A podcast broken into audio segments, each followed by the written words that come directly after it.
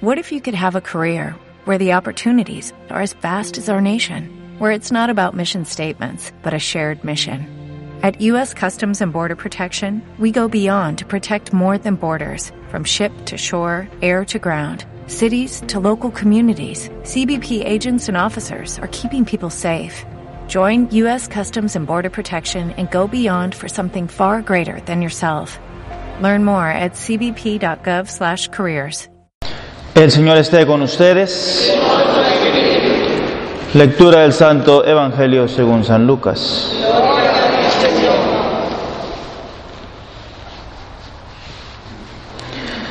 En aquel tiempo la multitud rodeaba a Jesús en tan gran número que se atropellaban unos a otros. Entonces Jesús les dijo a sus discípulos, cuídense de la levadura de los fariseos, es decir, de la hipocresía, porque no hay nada oculto que no llegue a descubrirse, ni nada secreto que no llegue a conocerse. Por eso todo lo que ustedes hayan dicho en la oscuridad se dirá a plena luz que lo que hayan dicho en voz baja y en privado se proclamará desde las azoteas.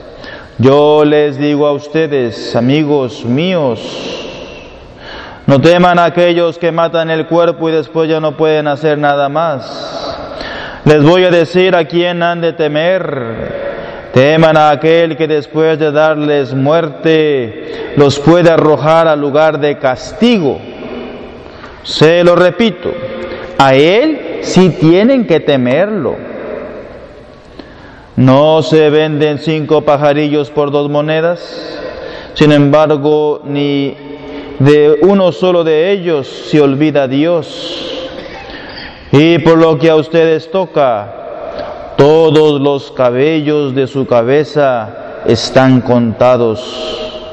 No teman, pues, porque ustedes valen mucho más que todos los pajarillos.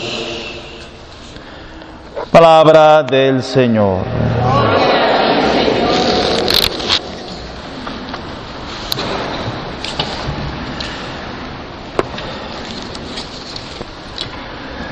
Celebramos este día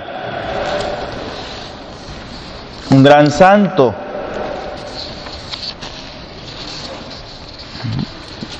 Hace dos días fue una gran santa. ¿Quién era? ¿Quién era? Santa Teresa de Jesús. Y hoy celebramos un gran hombre.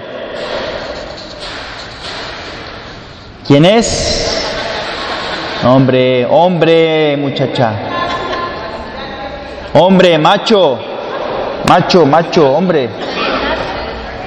¿Quién? Ignacio. Macho, Nacho. Ignacio, Nacho, ¿verdad? San Ignacio de Antioquía, que vivió allá por el año ...107...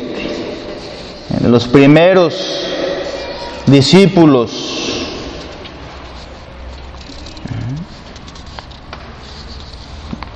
dicen los escritos los escritores que cuando Jesús dijo, dejad que los niños vengan a mí y abrazó un niño, era Ignacio. Está chiquito, eh, está baby. Así como este. ¿eh? Ignacio de Antioquía. Ignacio significa lleno de fuego. Estaba lleno de fuego del amor de Dios. y vivía en Antioquía. Ahí en Antioquía fue el lugar donde se les llamó cristianos. En esa comunidad de Antioquía se les dijo, ustedes son cristianos, es decir, seguidores de Cristo, en Asia Menor, al norte de Jerusalén, Antioquía. Era la tercera en el imperio romano, después de Roma, Alejandría y Antioquía, ciudades importantes en todo el imperio. Ahí fue obispo San Ignacio. ¿Y por qué lo persiguieron? ¿Por qué no lo aceptaban? No lo querían a Ignacio. Porque era seguidor de Cristo. Fue discípulo de San Juan Evangelista. Por 40 años estuvo como obispo ejemplar en Antioquía.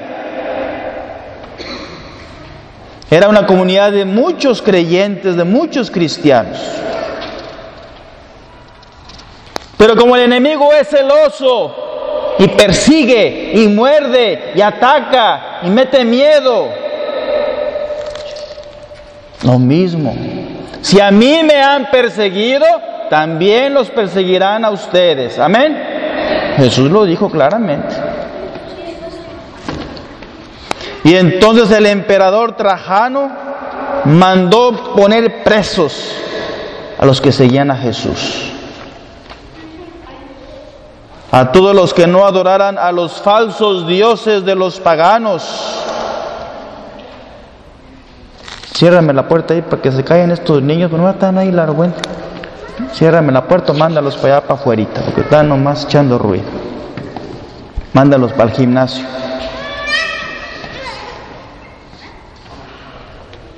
Y el emperador Trajano entonces mandó capturarlo. Era un pez gordo, era obispo. Ignacio se negó a adorar a los ídolos. Si le echabas incienso a un ídolo, ¿eh? lo que te ponían un ídolo, échale nomás unos granitos de incienso y ya, no te vas a morir. Cuerno decía, yo no le echo incienso al ídolo ese, yo no le voy a echar incienso, yo soy fiel a mi Dios. Échale unos granitos así nomás de incienso, así como le hago yo, ¿eh? así el ídolo. No, Señor, mira, cuerno, yo soy fiel a mi Dios. Adorar a los falsos ídolos y entonces el perseguidor le produjo, le preguntó al santo, ¿por qué te niegas a adorar a mis dioses? Hombre malvado. Diálogo entre el que lo perseguía y el obispo. Y dice, y dice Ignacio, no me llames malvado, más bien llámame Teóforo, que significa el que lleva a Dios dentro de sí. Y le dice Trajano, ¿y por qué no aceptas a mis dioses? Ellos no son dioses. No hay sino un solo Dios, el que hizo el cielo y la tierra. Y a su único Hijo Jesucristo es a quien yo sirvo. Entonces el emperador lo, mandó capturar preso y llevarlo a Roma. Y como bien saben, yo estuve ahí en Roma estudiando tres años. ¿Quién ha ido a Roma? Levantan la mano. Muchas mujeres, ¿verdad? Uno que otra. Bueno, ahí está, ¿verdad? Ese circo romano. ¿eh? Ahí está el Coliseo de Roma. ¿eh? Y ahí, en los inicios, después de que Jesús resucitó, esa persecución que duró como dos siglos, mucho tiempo. Todos los que decían seguidores de Cristo los echaban al circo. Y toda la gente ahí del emperador que adoraba a los ídolos se emborrachaban, bailaban, gritaban. Como si fuera una pelea de box, un partido de fútbol. Y entonces sacaban todas aquellas fieras, toros, leones, osos, tigres. Y órale, échale. Y entonces Ignacio desde Antioquía tenía que ir en barco preso hasta Roma. Y como no perdía el tiempo el buen pastor, hizo siete cartas, escribiendo cartas a sus iglesias, diciendo lo que le iba a pasar y animándoles a ser fieles a Dios. Un largo muy viaje, un largo viaje y penosísimo, y escribió siete cartas famosas dirigidas a sus comunidades. Y decía que iba atado por diez leopardos feroces, que lo trataban como fiera salvaje, Y decía que cuanto más amablemente él trataba a esos soldados, más lo atormentaba. Amén. Decía, voy aquí atado por diez leopardos, que yo les quiero dar mi amor, mi cariño, y recibo más desprecio. Eran los soldados que lo llevaban atado. El barco se detuvía en varios puertos de esas ciudades, salían los cristianos a saludarlo, se ponían de rodillas para recibir su bendición, muchos lo acompañaron hasta Roma.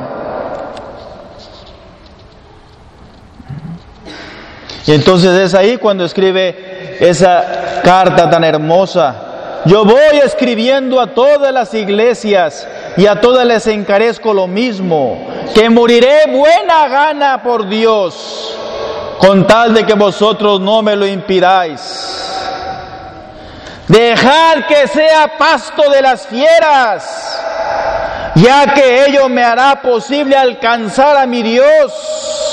Soy trigo de Dios y he de ser molido por los dientes de las fieras para llegar, llegar a ser pan limpio de Cristo. Habla de la Eucaristía. Rogad por mí a Cristo para que en medio de esos instrumentos llegue a ser víctima para Dios. Él quiere entregarse, Él quiere ser fiel. Él no quiere ser un traidor.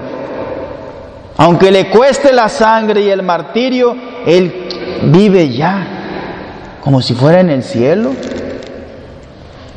De nada me servirían los placeres terrenales, ni los reinos de este mundo. Prefiero morir en Cristo Jesús que reinar en los confines de la tierra. Todo mi deseo y mi voluntad están puestos en aquel que murió por mí y que resucitó. Se acerca ya el momento de mi nacimiento a la vida nueva. Amén. Qué hermoso. El santo ya se va preparando, va luchando, va esforzándose No me entreguen al mundo, ni me seduzcan con las cosas materiales. Quiero contemplar la luz pura. Entonces seré hombre en pleno sentido. Permitid que imite la pasión de mi Dios. Hermoso. En el sacrificio, en los tormentos, en el martirio, ahí está, imitando a Jesús. El príncipe de este mundo me quiere arrebatar y pretende arruinar mi deseo que tiende hacia Dios. No quieran al mismo tiempo tener a Jesucristo en la boca y los deseos mundanos en el corazón. Amén. Amén. ¿Eh? Qué duro, ¿eh? No quieras tener a Jesús en tu boca y te avance muy bonito y en tu corazón el vicio, la maldad, el orgullo, la mentira, la hipocresía. No pretendan, dice el santo, tener a Jesucristo en la boca y los deseos mundanos en tu corazón.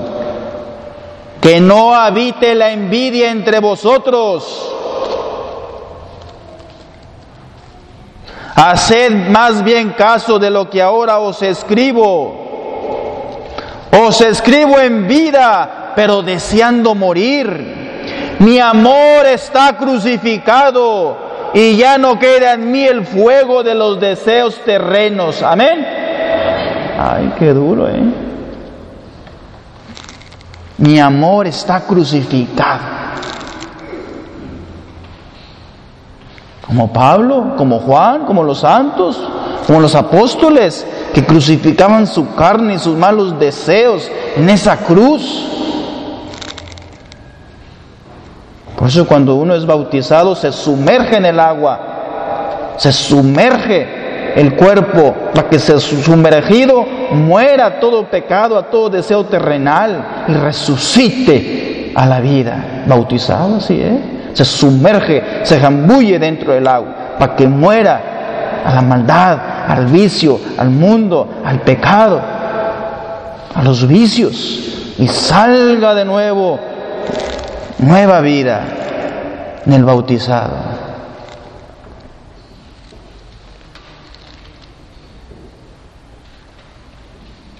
Únicamente siento en mi interior la voz de un agua viva que me habla y me dice, ven al Padre. No encuentro ya deleito en el alimento material ni en los placeres de este mundo. Lo que deseo es el pan de Dios, que es la carne de Jesucristo, de la descendencia de David, y la bebida de su sangre, que es la caridad incorruptible. Al nuevo la Eucaristía. Si el hombre está loco de amor por Jesús, comer el pan de la Eucaristía, beber la sangre. No quiero ya vivir más la vida terrena. Y este deseo será realidad si vosotros lo queráis.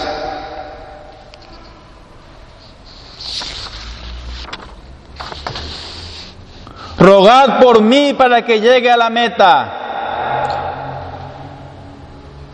Rogad por mí, dice el santo. Y así fue.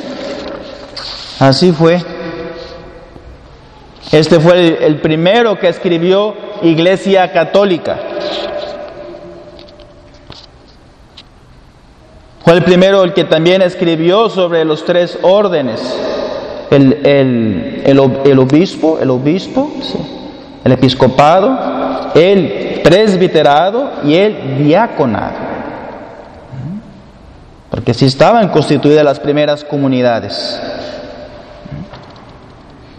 Habló mucho de la Eucaristía, habló mucho de la jerarquía de la iglesia como iglesia organizada, jerárquica, con Pedro a la cabeza, con los obispos, los presbíteros, los diáconos. Pues claro, es un gran santo. Año 107. Todos los demás, ¿dónde están? Los protestantes, los testigos de Jehová, los mormones, ¿dónde están ellos? 15 siglos después, estos son los que son santos, los que derramaron su sangre, los que fueron fieles al Señor. Todos los que vinieron después, ¿qué? Amén. Porque le llegan los protestantes y te están diciendo que la palabra y que esto, nada, aquí está la iglesia católica, año 107, obispo, tiene sus cartas, tiene sus escritos, padre de la iglesia. ¿Por qué? Porque con su martirio, con su fe, con su celo, derramó su sangre por Jesús.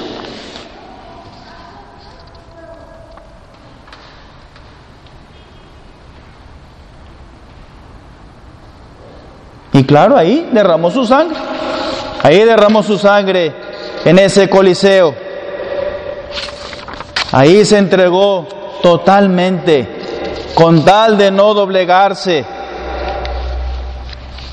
a dar culto a otros dioses, a los ídolos. El privilegio que es morir mártir de Cristo. Pidamos al Señor esa gracia de también nosotros ser fieles como Ignacio. Tal vez no voy a sufrir el martirio como Él, pero el martirio en tu alma, en tu mente, en tus pasiones.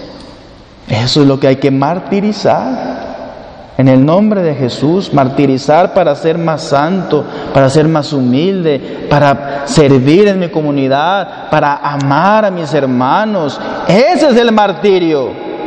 Cuando te humillen y te critiquen, quedarte calladita así, mira una señal de la cruz, ¿verdad? Y Señor, te ofrezco esto por amor a ti. Ese es el martirio. Dios no te pide que chorres tu sangre. A mí no me lo pide tampoco por ahora, gracias a Dios, a ustedes tampoco, pero es otro martirio espiritual en tu mente, en tu corazón, en tus sentidos. Baja la mirada. Ese es un martirio. Y eso es santidad. Y eso estamos llamados a ser santos como Ignacio. Amén. Pues vamos a ponernos de pie para pedirle al Señor esta gracia de imitar a este gran santo Ignacio, que pudiendo escapar y ser libre de esas fieras, más las quería asustar. Ah, decía, las voy a asusar así para que no, si no me quieren despedazar, las voy a echarle piedras, decía, para que se le ruido, ¿verdad? Y así que se vengan. ¿eh? para hacer ese pan de trigo, ese pan molido en las fieras. Y claro, el Señor le concedió esa palma del martirio, de la santidad, de vivir para siempre esa vida eterna con Jesús, todos los santos en el cielo. Amén.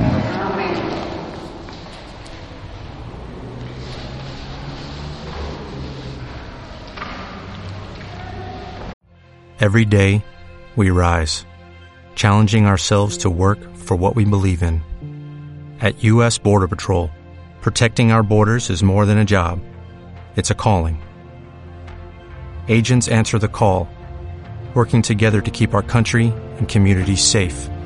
If you are ready for a new mission, join U.S. Border Patrol and go beyond. Learn more at cbp.gov/careers.